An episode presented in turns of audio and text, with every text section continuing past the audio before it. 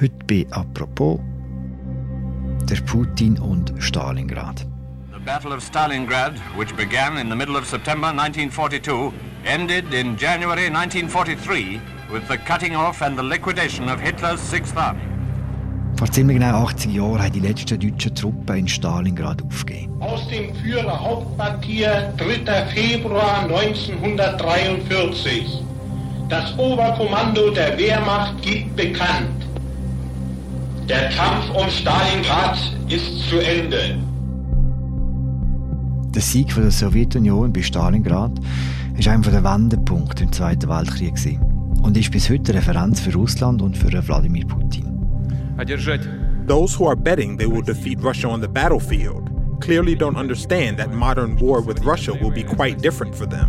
Der Putin hat das Gefühl, heute in der Ukraine den Krieg von damals weiterzuführen und vertreibt bei der Geschichte ziemlich unverfroren. Wie genau er das macht, das erzählt uns heute der Russlandchef der Medien, Christoph Münger, in einer neuen Episode von «Apropos» im täglichen Podcast vom «Tagesanzeiger» und der Redaktion der Medien. Mein Name ist Philipp Loser. Salut Christoph. Salut Philipp.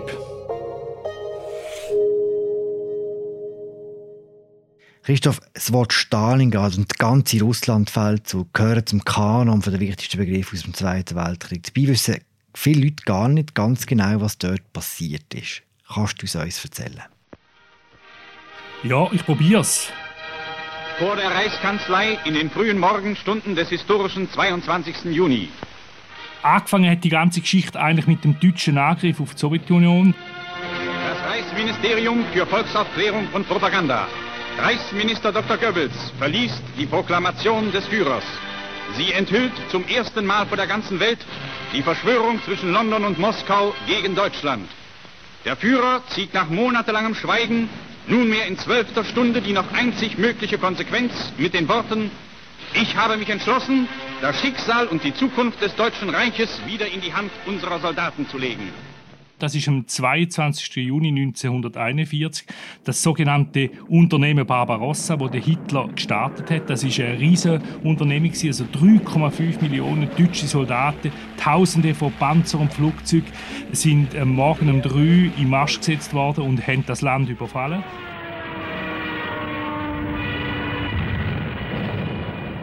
Der Stalin selber hat nicht damit gerechnet, obwohl er von verschiedenen Spionen gewarnt worden ist.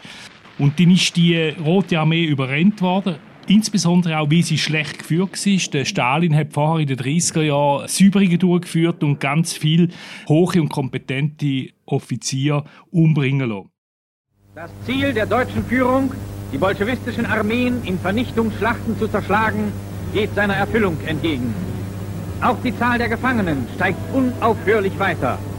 Schon in den ersten Wochen haben Hunderttausende von Bolschewiken die Waffen gestreckt und sich ergeben. Dann aber ist der Vormarsch, der zuerst sehr schnell gegangen ist, also wir reden von 60, 70 Kilometer pro Tag Richtung Osten, ist im Herbst langsam im Oktober in Stocken gekommen, weil es hat angefangen zu regnen. Und dann sind die Fahrzeuge der Deutschen immer mehr im Morast versoffen. Und dann ist mit der Zeit sogar der Schnee gekommen. Dann haben die Soldaten, die keine Winterausrüstung dabei hatten, haben angefangen zu frieren. Also das Klima und die Witterung hat dann nachher der Sowjets, der Roten Armee, geholfen. Und am 5.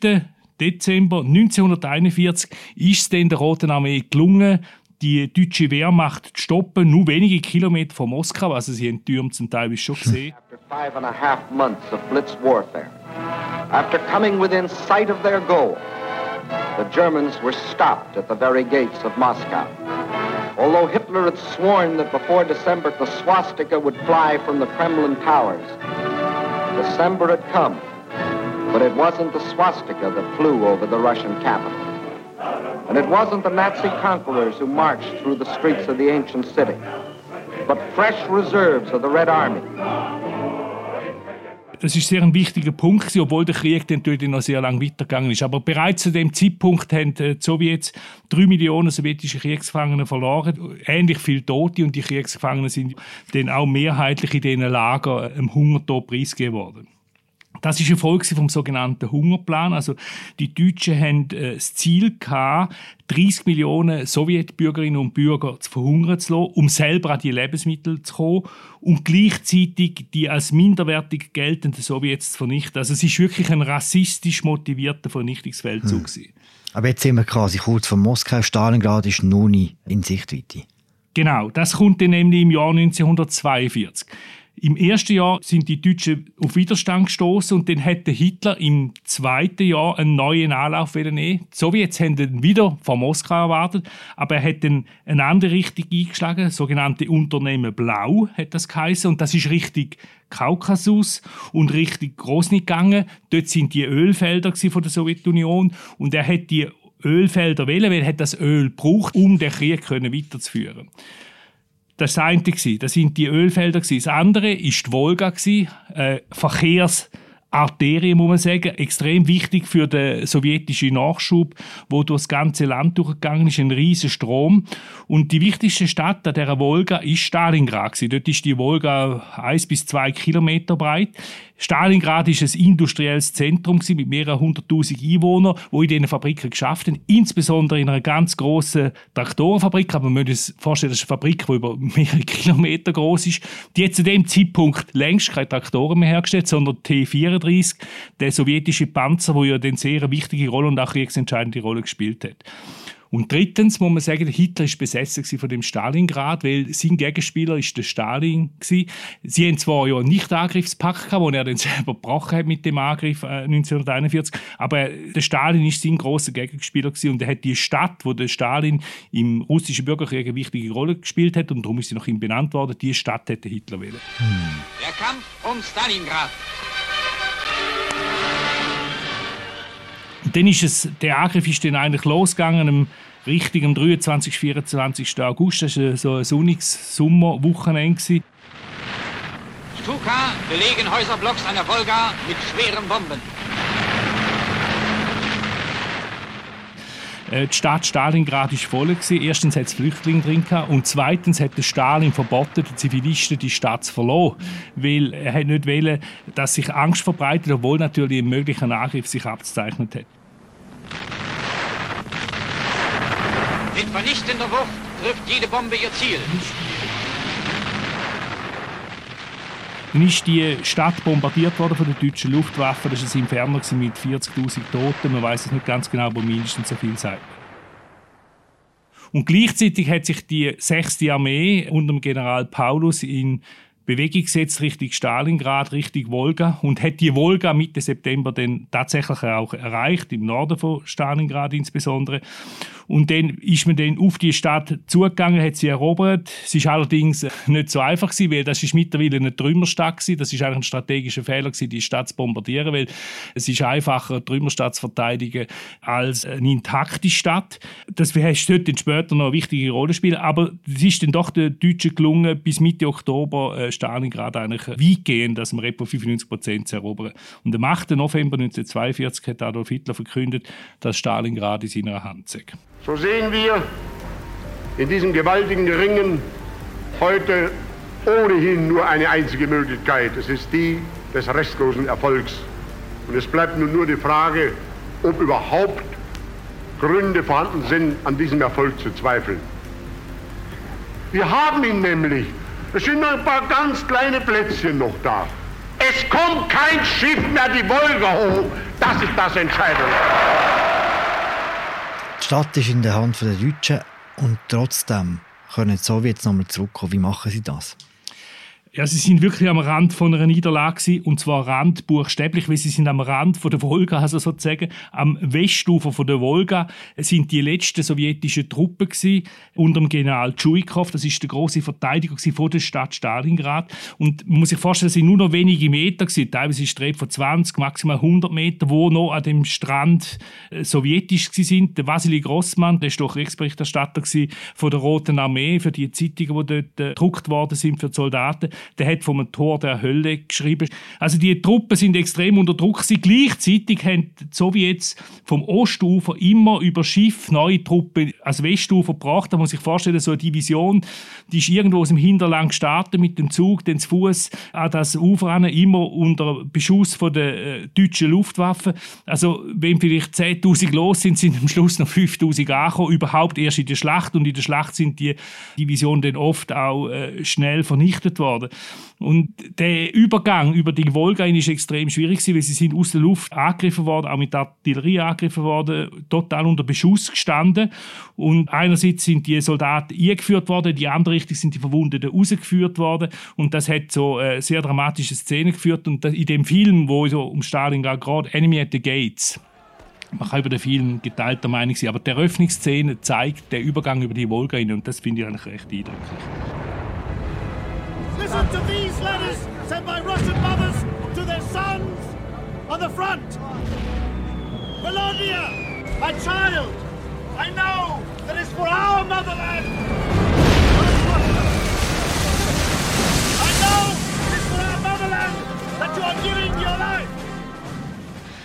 Also die Sowjets haben sich dann dort können halten, trotz enormer Verluste. Stalin hat Devisen rausgegeben, keinen Schritt zurück und das ist durch, durchaus äh, wörtlich zu verstehen gewesen. Wer zurückgewichen worden ist, ist oft verschossen worden. Der Tschuikow, der General, ist ein knallharter Typ gewesen, aber hat die Leute auch können zusammenhalten. Es ist dann zu einem Häuserkampf geworden in dieser Ruinenstadt und das muss man sich so vorstellen, das ist etwa die, sind im gleichen Haus, auf dem einen Stockwerk sind die Deutschen gewesen, im anderen sind die Sowjets gewesen und auf und ab und übers Fenster und hin und her. Also das ist wirklich um jeden Meter gekämpft worden und das ist jetzt äh, kürzlich, also letzten Herbst, ein Buch rausgekommen vom britischen Historiker Ian McGregor. Das ist auch schon auf Deutsch aus. Das heißt der Leuchtturm von Stalingrad, wo ein so ein Haus schildert, das Pavlovsche Haus, das kann man in Volgograd auch anschauen, wo, wo der Kampf, äh, also eigentlich der ganze Kampf um Stalingrad anhand von dem Häuserkampf in dem einen mehrstöckigen Haus in der Stadt schildert. Gleichzeitig, also wir haben den Abwehrkampf in der Stadt, innen haben sich in den Steppen rundum um Stalingrad, also mit einigen hundert Kilometern Entfernung, auch, vor allem auch östlich von der Wolga, hat sich neue Divisionen aufgestellt, insbesondere die Panzerdivision, die Artillerie und natürlich extrem viel Infanterie unter der Führung vom General Georgi Schukow. Der hat hunderte Divisionen aufgestellt, also man redet von mehr als einer Million Soldaten, 800 Panzer, 1400 Flugzeuge und das ist für die sogenannte Operation Uranus gewesen. Und zwar die Einkesselung von der 6. Armee mit der riesen Zangenbewegung um Stalingrad herum und am 19. November dann sind die russischen oder sowjetischen Kräfte, muss man sagen, 200 Kilometer im Rücken von der Stadt Stalingrad haben die einen Zangenangriff gemacht von Norden und von Süden gleichzeitig und haben innerhalb von vier Tagen den Kessel zugemacht und dann sind die Deutschen umzingelt gewesen. Sie haben damit Taktik kopiert, die die Deutschen auf dem Vormarsch im Jahr vorher Richtung Moskau mehrfach angewendet haben. Und ab dann ist es dann eigentlich nur noch um, also nur noch, ja, für ist es um die Eroberung vom Kessel gegangen, sehr ein verlustreicher Krieg. Auch viele deutsche Soldaten sind verfroren, sie sind immer noch schlecht ausgerüstet gewesen oder verhungert. Das ist eine ganz schlimme Geschichte gewesen. Und vor allem hat der Hitler auch einen Ausbruchversuch verboten. Er hat gesagt, äh, Stalingrad muss gehalten werden. Ob so ein Ausbruchversuch überhaupt hätte können gelingen, ist eine andere Frage, weil die sowjetischen Kräfte sind extrem massiv gewesen. Mhm. Und sie haben dann das versucht, die Deutschen, ihre Truppen, die 6. Armee aus der Luft zu versorgen, unter anderem auch mit der Ju-52, wo bei uns noch ein oder andere Exemplar umeinander pflügt. Aber das hat nie und nimmer gelangt. Wie groß war der Verlust auf beiden Seiten? Ja, enorm. Also die Schlacht ist fünf Monate gegangen. Bei den Sowjets redet man von einer Million Verlusten davon, die Hälfte Tote, das andere also Verwundete, Vermisste und so weiter, Gefangene. Im Kessel selber sind dann 226'000 äh, deutsche Soldaten ums Leben gekommen, weitere 300'000 Verbündete rund um Stalingrad herum sind ums Leben gekommen, sind vor allem Rumänen und Italiener gewesen. Mm. Das sind Zahlen, kann man sich fast nicht vorstellen. Es ist, glaube ich, schon eine der schlimmsten Schlachten von der Geschichte, oder? Ja, ganz sicher in dieser Dimension. Es hat dann auch noch 90'000 deutsche Gefangene gegeben, die dann die Kesselschlacht überlebt in neue Gefangenschaft sind, aber viele sind in einem erbärmlichen Zustand gewesen. und natürlich die Lager, äh, die sowjetischen Kriegsgefangenenlager sind natürlich auch nicht wirklich äh, angenehm gewesen. Also sind 1956 sind nur noch zwischen 5.000 bis 6'000 äh, Deutsche nach Deutschland. Dazu sind noch 100.000 tote Zivilisten gekommen in der Stadt selber. Oder? Die Stadt ist, wie gesagt, voll. Gewesen. Sie haben nicht dürfen die Stadt verloren, wie ich gesagt habe. Und es hat auch einen Haufen Flüchtlinge drin. Gehabt. Und äh, wie viel das aber genau waren, weiß man nicht. The Battle of Stalingrad, which began in the middle of September 1942, ended in January 1943 with the cutting off and the liquidation of Hitler's Sixth Army. This is a newsreel record of what may prove to have been the turning point of the war on the Eastern Front, perhaps the turning point of the whole war, with men of the Red Army finishing off the would-be conquerors of Stalingrad, mopping up German survivors in and around Stalingrad, finally crushing every point of resistance. Was hat Kessel und am Schluss der Sieg von der Sowjetunion in Stalingrad bedeutet für den Verlauf des Krieges? Es ist in erster Linie eine große psychologische Wendung im Krieg. Das erste Mal haben die Deutschen eine wirklich große Schlacht verloren. Die Alliierten haben jetzt plötzlich an sie geglaubt. New York Times hat groß geschrieben, die wichtigste Armee von, von Hitler sei vernichtet worden im besetzten Europa, also in Frankreich oder ist besetzt, die Benelux-Staaten, Dänemark ist besetzt, Balkan, Griechenland und so weiter. Überall haben wir gesehen, ah, äh, man kann die allenfalls gleich schlagen. Selbst in den Konzentrationslagern hat sich das dann irgendwann umgesprochen und hat eine gewisse Hoffnung ist aufgekommen. Denn man hat gesehen, die deutsche sogenannte Herrenrasse ist offenbar nicht unbesiegbar.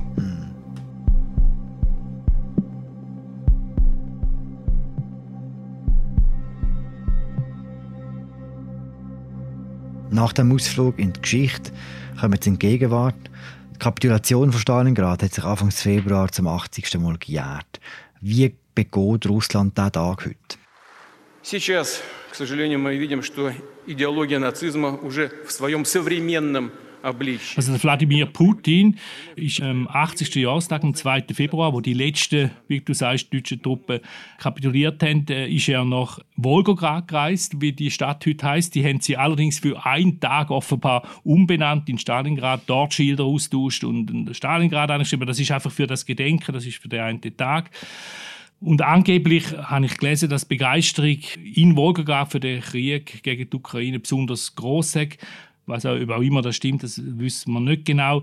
Auch ist in Wolgograd eine neue Büste vom früheren äh, Diktator Stalin enthüllt worden. Und eigentlich hat es praktisch keine Statue vom Stalin mehr gegeben. Und, aber trotzdem hat man das jetzt gemacht, als wieder der Sieger ist über Nazi-Deutschland. Gleichzeitig ist natürlich der Stalin verantwortlich für Millionen von Opfern im eigenen Land. Für den Putin scheint die Schlacht schon recht wichtig zu sein, oder? Ja, er ist beeint wie seine ganze Generation von dem Zweiten Weltkrieg. Er hat Angehörige verloren, nächste Angehörige, Brüder bei der Belagerung in Leningrad. Jede Familie, jede sowjetische Familie ist von dem Krieg betroffen gewesen. und weil der Blutzoll, den die Sowjets entrichtet haben, um das Naziregime abzuringen, ist unvorstellbar gewesen. Also man redet von 27 Millionen Toten, allein davon 14 Millionen sind Zivilisten gewesen. Das hat man auch lange im Westen nicht anerkannt im Kalten Krieg, also unter dem Eindruck vom Kalten Krieg war dann der John F. Kennedy, der USA-Präsident, der 1963 in seiner berühmtesten Rede, sogenannte Friedensrede, wo er einen Ausgleich gesucht hat mit der Sowjetunion, das äh, Opfer, das die Sowjets erbracht haben, den anerkannt hat. And no nation in the history of battle ever suffered more than the Soviet Union in the Second World War. At least 20 million lost their lives. Countless millions of homes and families were burned or sacked. Du hast kürzlich in einer grossen Analyse geschrieben, dass der Putin der aktuelle Krieg in der Ukraine wie als Fortsetzung vom grossen Vaterländischen Krieg, so nennt man den Zweiten Weltkrieg in Russland, sieht. Wie kommt er auf das? Ja, er instrumentalisiert die Geschichte, um den Angriffskrieg gegen die Ukraine zu rechtfertigen. Auch indem er die Regierung in Kiew von Volodymyr Zelensky als Nazi-Regierung bezeichnet. Was natürlich besonders absurd ist, weil der Zelensky ist ein Jude und hat Angehörige im Holocaust verloren. Dabei sind eigentlich Zeichen bei dem Krieg in der Ukraine genau umgekehrt. In der Schlacht von Stalingrad war die Sowjetunion zu dem Zeitpunkt das angegriffene Land. Heute ist Russland der Aggressor mit dem Angriff auf ein Nachbarland, wo notabene auch UNO-Mitglied ist und wo äh, Russland eigentlich Grenzen anerkannt hat vorher. Und abgesehen davon haben in Stalingrad überhaupt nicht nur Russen gekämpft, sondern auch Kasachen, Tadschiken, Aseri oder Georgier und vor allem auch ganzen Haufen Ukrainer. Also die Sowjetunion ist ein Vielvölkerstaat wie heute übrigens auch noch Russland, obwohl einfach ein bisschen kleiner. Hm. Das heißt, du kannst dieser Sichtweise nichts abgewinnen, oder Putin da auftritt? Nein, ich kann dem nichts abgewinnen, aber Geschichte bedient Diktatoren immer wieder als Fundus, wo sie sich sehr unverschämt bedienen und die Fakten dann äh, ja, nach Belieben vertreiben. Mhm. Der Putin glaubt, er kann den Krieg in der Ukraine gewinnen und er glaubt das auch mit Verweis auf Stalin und seine Erfolge im Zweiten Weltkrieg. Glaubst du, kann er das? Kann er den Krieg gewinnen? Das kann ich nicht beantworten, das wissen wir nicht, das werden wir sehen. Er sagt das darum, weil die Rote Armee ja nach dem deutschen Angriff eigentlich vor dem Kollaps gestanden ist. Sie hätte nur können unter enormen Verlust und vor allem dank der Waffenhilfe der Engländer und den USA die Deutschen können stoppen. Also die Amerikaner und Briten haben Flugzeuge geliefert, Jeeps, Lastwagen, sogar Fertigmahlzeiten sind aus den USA in die Sowjetunion gebracht worden, dass die russischen Soldaten, die sowjetischen Soldaten, muss ich sagen, besser ausgerüstet sind. Die Ware ist über den Hafen in, in Murmansk, ganz im Norden die Alliierten, die ich jetzt genannt habe, die so wie jetzt hier hatten, im Kampf gegen Hitler-Deutschland, die unterstützen aber jetzt natürlich die Ukraine. Also die fallen weg und ob China oder die Iran vergleichbar können heute Russland unterstützen, sei dahingestellt. Der, der Stalin hätte natürlich nachher können, nach dem Fast-Kollaps einen Gegenschlag führen in Stalingrad, wenn wir jetzt gesehen haben, in Kursk und dann schließlich auch in Berlin 1945, wo er den großen Vaterländischen Krieg hätte können gewinnen. Und jetzt glaubt auch der Putin, dass er das Blatt noch hat drehen. Es sieht im Moment nicht so genau aus, aber wie gesagt, man redet ja auch von einer Grossoffensive, die offenbar geplant wird. Und Russland ist immer noch eine Großmacht mit endlos vielen Ressourcen, elf Zeitzonen und Atomwaffen. Mhm. Du hast vorhin gesagt, eben, es hat ganz viele ukrainische Soldaten auch gegeben im Zweiten Weltkrieg bei Stalingrad. Gibt es eigentlich eine Erklärung, warum die Ukraine und ihre Bewohnerinnen und Bewohner immer so eine wichtige Rolle in so Ausnahmesituationen, in so Kriegen spielen? Die Ukraine gilt als Kornkammer von Europa und darum hat sie den Hitler auch holen und auch der Stalin ist darum an dieser Ukraine interessiert gewesen. Er hat in den 30er Jahren Weizen abtransportiert und im ganzen Land, also die ganze Sowjetunion verteilt, mit der Folge, dass 6 Millionen Ukrainerinnen und Ukrainer verhungert sind. Also das ist eine gemachte Hungersnot gewesen, der sogenannte Holodomor ist immer noch ein Trauma in der Ukraine kaum da passiert, sind Nazis gekommen und haben gewütet in der Ukraine. Zuerst gegen die Juden, nachher aber auch gegen alle anderen. Es hat gewisse Ukrainerinnen und Ukrainer gegeben, die Nazis eigentlich als Befreier empfangen haben, aber die haben eigentlich nichts mit dem zu tun haben. Wie gesagt, es ist ein rassistischer Krieg sie haben die Leute umbringen und eigentlich das ganze Gebiet mit der Ukraine im Zentrum, aber auch Weißrussland gehört dazu, zum Teil Polen, das ist in der Mitte von Europa wirklich eine geschundene Region und der amerikanische Autor und Historiker, der Timothy Snyder, hat das in einem Buch aufgeschafft, wo sehr bekannt worden ist. Das Buch heißt Bloodland und, aber dort geht, drin geht es wirklich auch weitgehend um die Ukraine. Dazu kommt, dass die Ukraine natürlich strategisch äh, günstig liegt am Schwarzen Meer. Aber der Putin, so hat man den Eindruck, sein Hauptmotiv ist, dass er einfach das Land, die Ukraine, als äh, Teil von Russland sieht und dem Staatsrecht auf Existenz abspricht. Mhm. Danke vielmals für den Einblick in die Geschichte, Christoph. Wenn jetzt jemand noch mehr will wissen, hast du noch einen guten Buchtipp, was kann man lesen? Sehr gern. Ich finde das Buch Stalingrad vom britischen Historiker Anthony Weaver sehr gut. Ich kann das nur empfehlen.